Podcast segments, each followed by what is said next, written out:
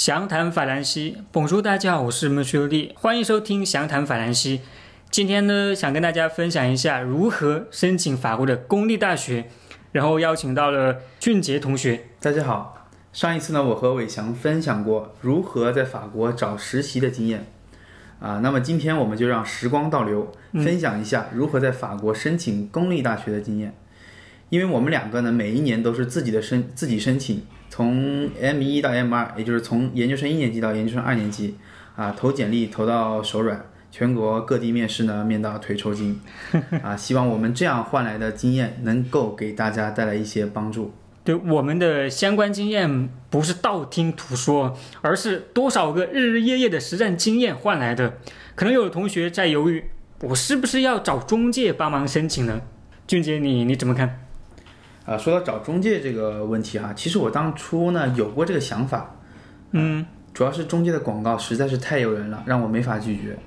但也正是因为这样呢，我觉得有必要亲自去中介看一下，看一下他们说的到底靠不靠谱啊。所以说当时这个在申请研究生一年级之前呢，我当时就走访了巴黎三家中介公司，对我做完简单的了解和评估之后呢，就开始这个强力的推广他们的项目啊。基本上都是意思说，通过他们的申请能够保证你读 M 一，但这里面我个人认为有个玄机哈，他们能够帮你保证读研究生一年级，但是没有说帮你保证读什么专业，读什么大学，因为保证读研究生一年级我觉得不难，毕竟法国也有冷门专业和冷门的学校招不到学生嘛，对吧？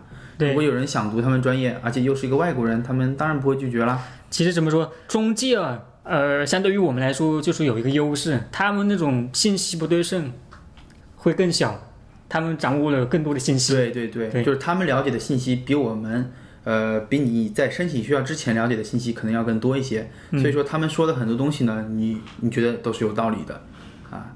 然后这个当时呢，其中有一个中介知道我想申请巴黎九大之后呢，甚至和我说能保证我进，因为他们有关系。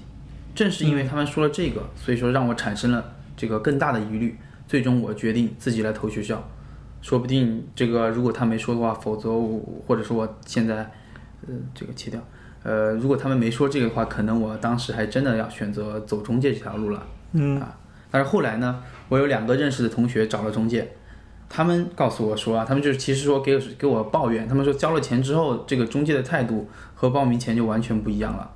报名之后呢，这个这两位同学就一直在打电话催他们这个进度怎么样了，而中介那边他说一直在推诿，所以说我的建议哈，还是自己申请，毕竟这个过程也是留学生活中很重要的一个组成部分嘛。对啊，俗话说事必躬亲嘛，更何况申请学校这种可能对我们未来产生很大影响的事情。当然，如果有什么疑问，还是要积极向别人请教的。但是申请学校这种事情，可以说是在法国的留学生涯当中最基本、最简单的一件事情，因为后面还有找实习，是吧？找工作，这远远比申请学校难多了。如果连申请学校都自己都不能够独立的去做的话，那、呃以后找实习的话，可能是一个更大的问题了。俊杰，接下来我们就从申请学校的第一步说起吧。好的，首先呢，我把这个申请学校哈归为了四个步骤。嗯第一是自我定位，第二步是了解申请流程，接下来呢是申请材料的准备以及面试上的准备。那现现在我先从自我定位说起。这个申请学校之前呢，首先应该根据自己的兴趣爱好和特长做一个评估，以便对自己即将申请哪一类的学校和哪一类的专业有一个大概的定位。嗯，因为申请不同的学校，甚至说同一个学校的不同专业流程可能都是不一样的，所以在正式的准备之前，搜集必要的信息，来帮助自己做未来的学业和职业的规划是非常有必要的。啊，所以说有人说选择比努力更重要，我个人是非常赞同这一句话的，因为一开始的选择能为你后面的发展奠定一个基本的基调和方向。就拿商科来说吧，比如啊，如果你打算之后在法国工作，而且自己的条件也特别优秀的话，那么去前几大高商无疑比去一个普通的公立大学更有优势。当然，这个是从整体上来说哈，不排除一些公立大学的部分专业相比几大高商而言也非常有竞争力。但这些所有的信息呢，都需要自己亲自去了解。呃，在这里呢，和大家分享一个法国各专业排名比较权威的网站，叫做 SMBJ。那里面的专业排名信息呢，还是比较具有参考价值的哈。但是最真实有效的信息，我觉得还是通过读这个专业的同学或者说朋友亲自告诉你的信息。嗯，啊，比如说，呃，我知道的某个专业在巴黎、里尔还有雷恩都有开设。在最新一期的 SMBJ 排名上呢，里尔二大排名最靠前，比雷恩一大高一位。巴黎一大甚至连十二前二十都没有进。但实际情况呢？呃，我说的是就业情况啊，却恰恰相反。巴黎医大该专业的毕业生是最好找工作的，其次是雷恩医大和里尔二大。所以说，在申请学校之前呢，通过各种渠道了解信息，了解的信息再多也不为过。对啊，其次呢，法国的高等学校分类比国内的高等学校分类要更复杂。呃，在中国这只有大学，对吧？大学里面分了各个学院，然后有研究生院。在法国呢，它有公立大学，有商学院。有工程师学校，有政治学院，有师范学院和有艺术学院等等等等。每一类学校的入学要求呢都是不同的，所以要知道自己的情况适合哪一类学校。对，比如说想学经管的同学，如果自己连 B 二的法语水平都没有到，那就没有必要投巴黎九大、巴黎一大这样的学校了，投了也是浪费时间。所以自我定位也是一个自我认识的过程，可以清楚的了解到自己的优势。和劣势，在申请学学校的时候，可以做到有的放矢，嗯，扬长避短吧。没错，就是这样的啊。呃，接下来呢是了解申请流程，在自己有了一个基本的定位之后，接下来就是需要全面搜集目标院校和专业的具体申请流程。总体来说呢，同一类院校的申请流程大致是一样的，但是不同院校之间也存在一定的差异。呃，对于此呢，我强烈建议大家去学校的官方网站上了解各个专业的基本信息和申请流程，因为在学校的官网上啊，你可以看到每个专业的基本情况、课程设置、申请流程和职业发展。学校官网都是最权威、最直接的信息。对于想了解申请这个流程以及专业信息的同学呢，这是不二的选择。嗯，对于申请法语授课的外国学生呢，在申请前。是必须要准备好一个法语等级证明的，嗯，这个不是语言学校开的证明，而是全法统一的，呃，TCF、DELF 或 DALF 等级证明。当然，个别学校也认可自己学校下属的语言班的成绩证明。但是，如果你没有百分之百的把握被本校录取的话呢，语言考试这一关你还是必须要面对的。那么，有可能就有同学要问。TCF、DELF 或者 DALF 考试大到底哪个好？如果你对自己有充足的自信，那么就去考 DELF 或者 DALF，因为这两个考试呢是最被认可的。DELF 分了 B 一和 B 二两级，DALF 其实呢是 DELF 的进阶考试，呃，就说等级更高一级，难度也是更大的，分为了 C 一和 C 二两级。但是这两个考试相对于 TCF 来说有两点主要的不同。一点呢是 TCF 全是客观题，而 DELF 或者 DALF 有不少主观题，还有写作以及这个口语部分啊。当然有一些部分是你自己可以选择的，不一定是必须要考的。第二点呢，就是 DELF 或 DALF 在报名的时候啊，就要注明你自己考的是某一个等级。也就是说，如果你超常发挥，考的分数特别特别高，那么你获得的证明上面还是你报名时的等级。而 TCF 就不一样了，全部是客观题不说，而且等级呢是根据你考试的分数而定的。也就是说，分数越高，你的等级越高。你考试前你不知道你是什么等级，你考试之后等分数出来了，你才知道你的等级是什么样的。嗯啊，那 TCF 的等级呢和这个呃 DELF 或者 DALF 的等级呃是差不多的，只不过 TCF 多了 A 一和 A 二两个等级之后，B 一、B 二、C 一、C 二和 DELF 或或者说是大的幅都是差不多的，啊，不管是什么语言考试呢，我建议大家都要尽早准备，越早越好。因为如果第一次考砸了，你还有时间再考第第二次。除了语言考试之外，针对不同门类的学科，还有不同的专业考试。以公立大学的伊阿阿经管学院为例吧，基本上申请这里面的专业，都要通过一个叫做伊阿阿 Score Message 的考试。这个考试有点类似于 GMAT，一共分了四个部分。法国语言和文化、世界常识、数学和逻辑以及英语部分，啊。当然前三部分都是都是法语啊，这个第四部分因为考的就是英语，它当然用的就是英语了。这门考试呢和语言考试一样，不是随时都能考的，而是要去网上预约报名，每一期都有人数的限制，所以要预报从速，机不可失。比如说你四月份准备投学校申请这个投简历，呃，投你的材料申请学校，我建议大家最晚三月份就要去考，因为等结果还需要一段时间。三月份考的话呢，一二月份就得报名，因为是先到先得嘛，晚了可能就没有位子了。对，记得我当初就考了两次 e l s c o r e 没下去啊，因为第一次考的时候比较早，我呢有时间可以考。第二次 想去刷分，如果第一次我考晚了，而且成绩不理想的话，哦，那就是无力回天了，可能今年就没法申请不了。没法刷分是是小啊小事，没有专业上那才是大事啊，对不对？我也要去读一年的语言或者这样，对不对？对啊、对啊、当然这个呃，在这里就是说明一下，这个 ERS s c o r e Message 呢，它不是一个等级考试啊，就是说你考多少分，你都可以去申请学校，啊，呃考得越高越好而已。一般也要两百分嘛，对不对？对，一般低于两百分就考就个两百分左右 就还 OK 吧，对吧？对一般来说呢，这个成绩好一点同学可以考到两百五十分以上，当年和我们一起那个同学最高是考多少分？我好像就是两百多吧，我们两百二十多分。两百二十多，具体我忘了，我们不都是两百多分吗？对，我是两百出头，反正好像有两两百二三十分的。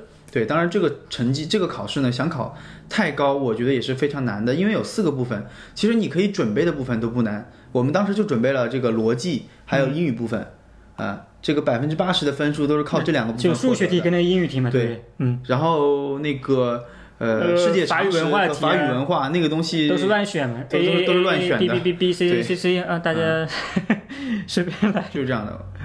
好，下面这个说一下申请材料的准备啊，申请材料肯定是非常重要的一个环节。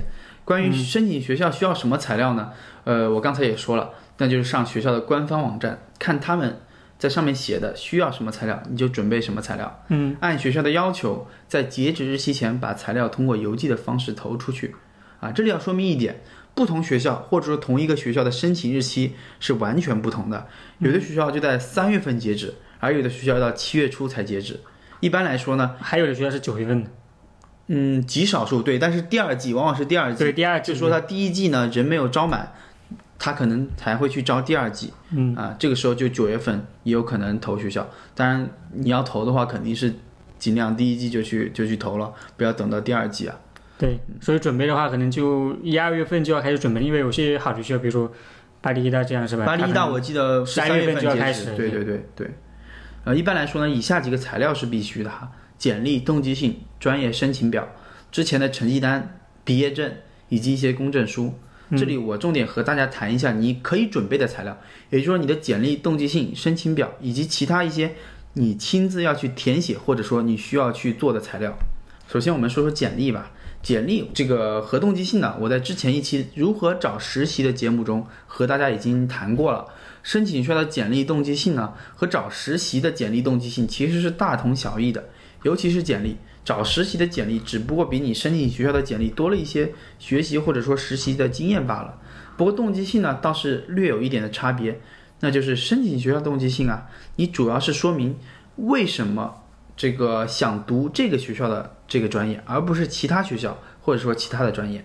简单的说来，也就是说为什么要来这个专业，以及他们为什么要录取你。思路其实和找工作的动机性都是一样的。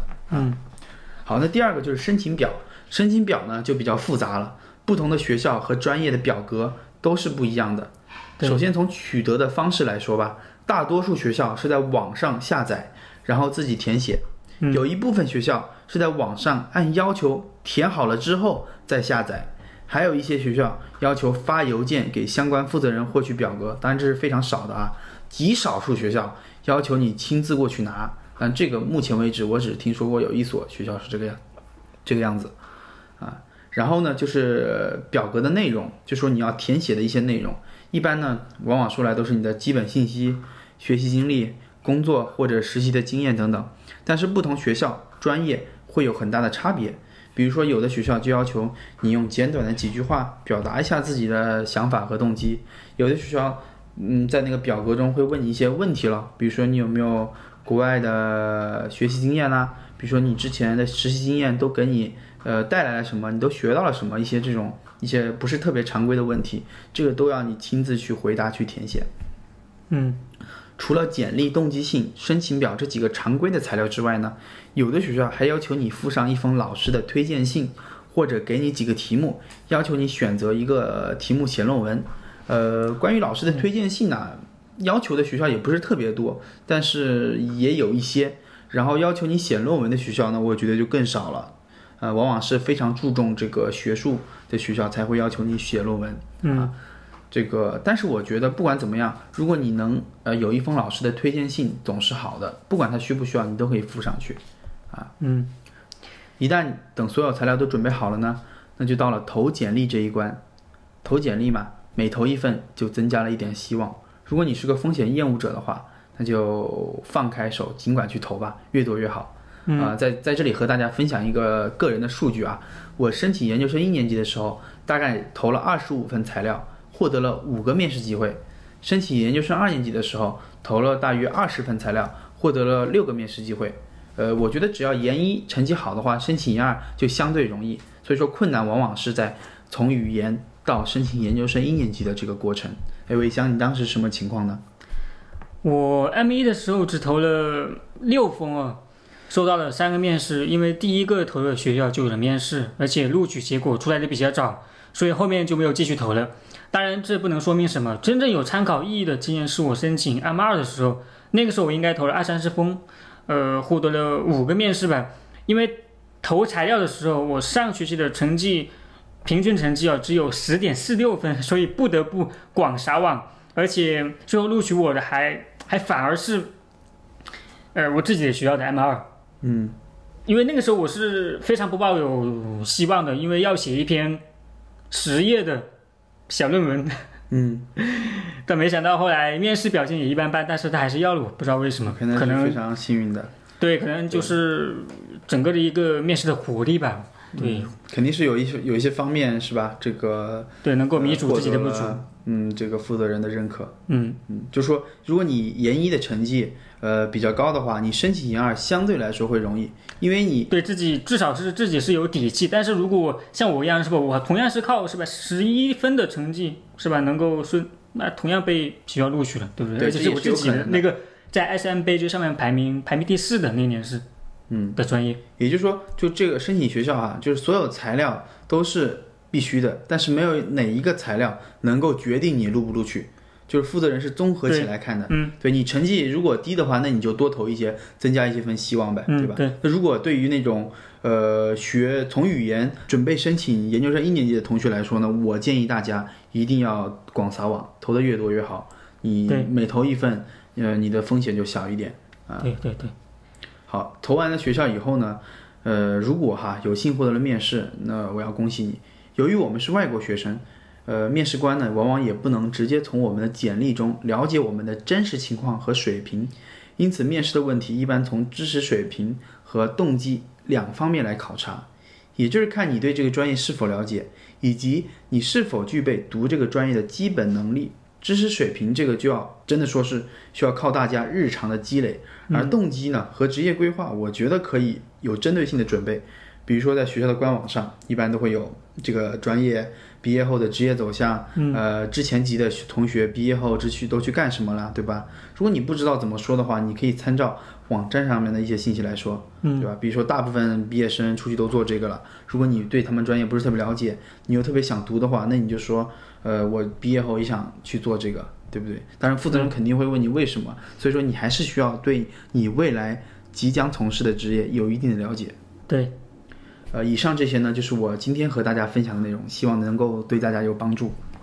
好的，俊杰在前面说了很多，都是他自己一个人在说。然后最后呢，结尾处我也想分享一下自己的经验，就是在申请啊、呃学校的这个过程当中一些自己的经验。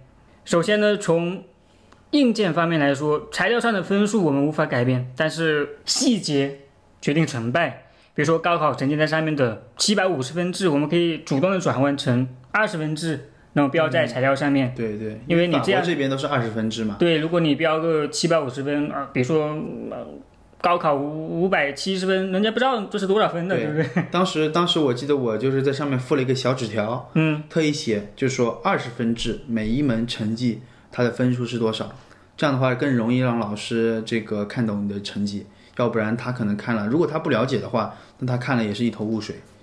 对，可能那个公证材料上面他会给你直接翻译过来，但是很少有公证材料会把那个分数制给转换成，把我们国内的一百分制转成二十分制。对，当时我是没有的，然后我自己就附了一个小纸条写写在上面，二十分制的成绩是多少？嗯，然后呢，我们的法语是吧，肯定没有法国人那么地道了。但是我们准备材料的时候，比如说动机性这种东西，怎么说？当然，我们一开始也是从找模板开始，对。但是不要那么生硬的去套模板，然后只是改掉啊专业名字啊怎样怎样，这是不行的。就是说，还是要找比较正确的模板，不那么像模板的模板再去，然后自己去写，对，写好之后叫法国人去改。没错，一定要让别人让感觉这是一个外国人写的东西，写是啊、他自己写的东西，而不是一看就知道，哎、这是这不像是外国人写的，这是一个模板，这是他抄来的，或者这样。其实我现在看我之前写的简历和动机性哈，尤其是第一次申请学校的简历和动机性，我觉得都非常幼稚。嗯，当时 呃，比如说我犯了一些禁忌，首先我字体就不对，嗯我字体我记得是比较大的字体，嗯，然后呢，我是写了两面，因为这边的动机性呢，往往哈。这个一个就是不成文的规定，就是要写一面，因为你想一下，这个负责人到时候他要浏览这个几十封或者上百封的这个简历和动机信，他哪有时间来阅读你两面的这个动机信啊？所以说越简短越好。当然，最尽量在简短的动机性里面呢，包含更多的内容，更能更多的展现你自己。对，没错。所以细节决定成败的地方，还有啊，比如说自己写字不好看的同学，可以叫朋友代写，哦因为有些动机性嘛，它是要求手写的，对对对它不是机打的。没错，就是这个呢会在那个申请表上有说明，有的时候他就要求你手写动机性，有的时候学校就没有要求。嗯，如果你觉得你字好看的话，对于任何学校你都可以这个手写一封动机信啊，老师肯定不会介意啊。毕竟毕竟表明对吧？你申请这个学校是花了时间的，你是愿意花时间来申请他们学校的。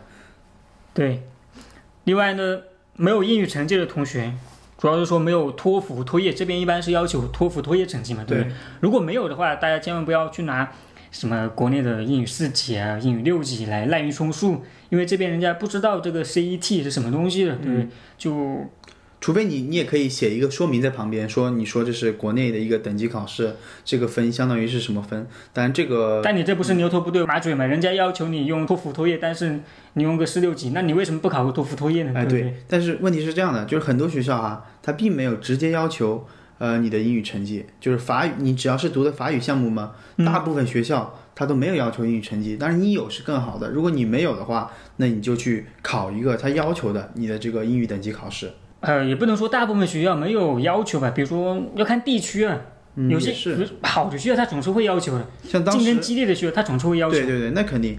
不管他要不要求，如果你有什么托福、托业这种英语成绩，如果成绩过关的话，你加上去总是对一个优势，对你的一个优势嘛。对，反正原则就是，如果大家缺少了某一份材料，比如说英语成绩这种东西，嗯，就觉得自己材料不够，然后就这个学校就不投了，这是完全没有必要去这么做的。嗯，因为我 M 一申请的时候，巴黎十二大那个申请的时候，他就要求有托业或托福成绩，我就没有。嗯，然后呢，我就写，我就手写了一封英文的动机信，嗯。然后他就叫我去面试，嗯，到最后他也没有要求我提供托福、托业的成绩。所以说是吧，在这边一切都皆有可能。更重要的是展现你的你的一个态度。对，就是细。节决定成败嘛，然后就扬长避短，就自己有东西是吧？那就是提供，没有东西就用别的方式去弥补嘛。对对对对，嗯，刚刚说到硬件，然后软件方面怎么说？其实只要是一个好专业，他们都追求班上同学的成员国际化。嗯，所以说，只要有人面试，成功的概率是很大的。更何况我们是一个外国人，他们不不会无缘无故叫一个外国人来面试，对吧？对你肯定是看上了你的某一个方面。对，只要是有面试，成功的概率是非常大的。然后呢，所以啊、最关键的就是准备好面试了。那么就要调整好自己心态。当然，资源其说扬长避短，那都是大家都知道的。怎么去做呢？这里我举几个例子。呃，比如说主动讲几节英语，其实是可以增加成功的概率的。我们法语没有法国人好，那英语是我们的长处啊，对不对？毕竟我们都学了十多年。然后呢，比如说我 M 一入学面试的时候，他还是问了我，因为我材料上面没有托业嘛，嗯，他还是问了我，他说你有没有托福托业成绩？我说我没有，但是我可以用英文来做一下自我介绍，来表达我的动机什么什么之类的。对，这样反而对你来说更有优势了。然后这些东西其实是我准备好的东西，嗯，对啊，就是一步步让他他进入你的陷阱。但是他可能觉得 呀，我这是一个临场的这么一说，嗯，所以说我说一个自圆其说，扬长避短哈，就是体现在这个地方。最后呢，他是在面试结束的最后的一个问题，他问我，他说你刚刚说你你可以用英文自我介绍，那你用英英文你自我介绍一下嘛。后来我就哗啦哗啦哗啦就说的很流利哦，嗯，因为都是半个月前已经准备好的东西，所以就是这样，这就是我的一些小小的经验吧。好，这期节目我们就到这里，谢谢俊杰。嗯、谢谢大家的收听，对，希望对大家有帮助。再见，下期节目再见。拜拜。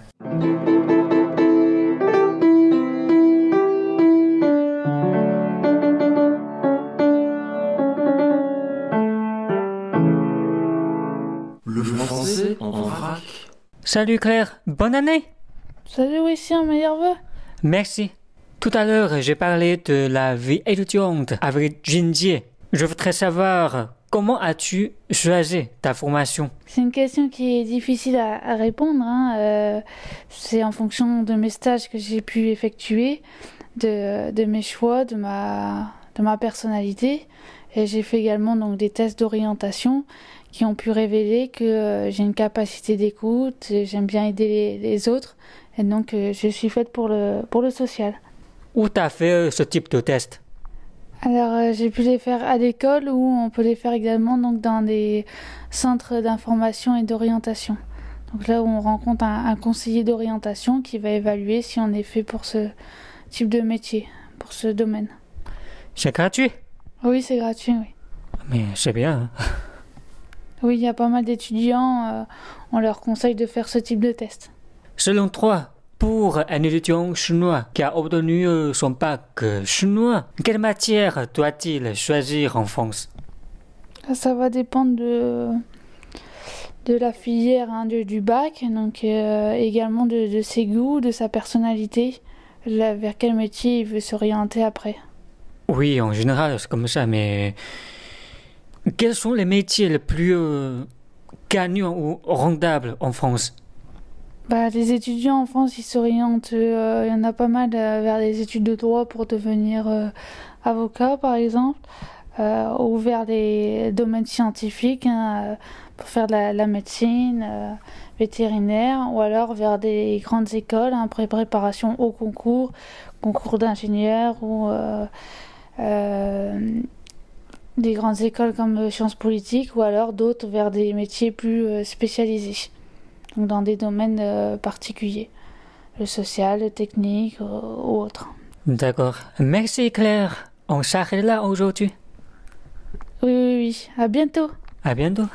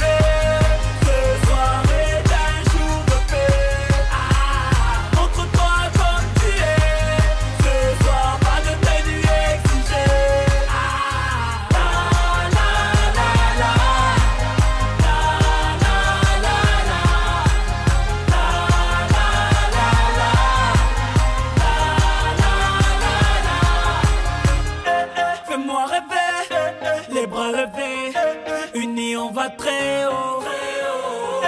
Fais-moi rêver, tous mélangés, unis on est trop beau. Fais-moi rêver, les bras levés.